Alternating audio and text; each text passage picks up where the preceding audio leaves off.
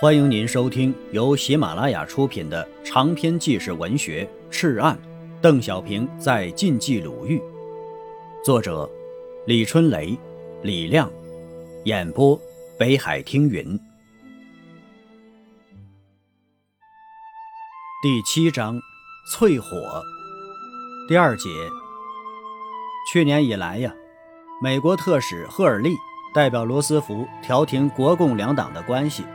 在政权、军队上难以统一，也根本无法统一。国民党要一党专制，共产党要民主建国。美国人若不是别有用心呢，就是太天真了。军队国家化，能国家化吗？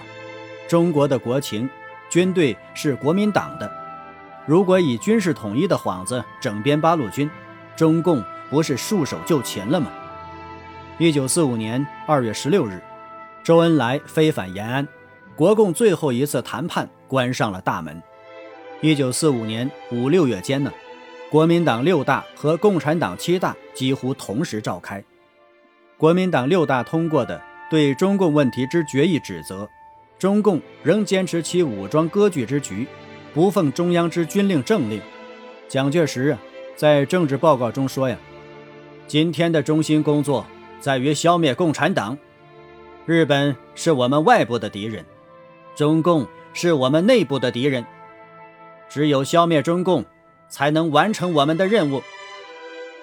毛泽东在党的七大上做的政治报告是《论联合政府》，他提出啊，要加紧召开解放区人民代表会议，准备成立解放区联合会，向联合政府发展。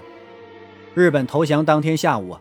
蒋介石立即发出三道电令：第一号令，各战区将士加紧作战努力，一切照既定军事计划与命令，积极推进，勿稍松懈；第二号令沦陷区伪军维持治安，只接受国民党军队改编；第三号令共产党的第十八集团军应就原地驻防待命。十三日啊，朱鹏向蒋介石发出公开电。表示抗令，在你给我们的命令上说，所有该集团军所属部队应就原地驻防待命，还有不许向敌人收缴枪械一类的话。现在日本侵略者尚未实行，而且每时每刻都在杀中国人，都在同中国军队作战。我们认为这个命令你是下错了，并且错得很厉害，使我们不得不向你表示坚决拒绝这个命令。因为你给我们的这个命令，不但不公道，而且违背了中华民族的民族利益，仅仅有利于日本侵略者和背叛祖国的汉奸们。在同一天呢，毛泽东为新华社写了一篇评论，提醒全国，蒋介石在发动内战，两党矛盾赫然公开。蒋介石的算盘是铁定的，他是不会与共产党真诚合作的。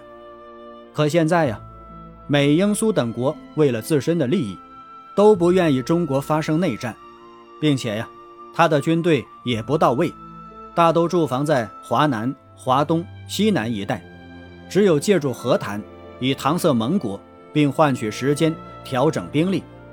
所以啊，蒋介石连发三封电报，邀请毛泽东赴重庆谈判。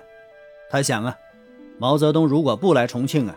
自己在政治上可以占据主动，如果毛敢来谈判，无所谓答应几个内阁席位，但是最主要的是调集兵力，抓紧接收敌占区的同时，对共产党根据地形成战略主动。蒋介石啊，磨刀霍霍。八月中旬，在蒋的部署和指挥下呀，向华北进攻的先头部队第一战区胡宗南的三个军。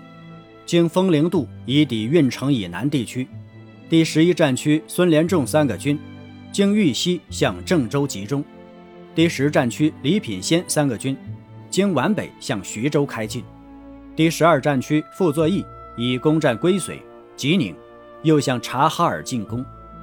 战略意图十分明显，就是抢先占据平汉、同蒲、陇海、津浦、正太等铁路线。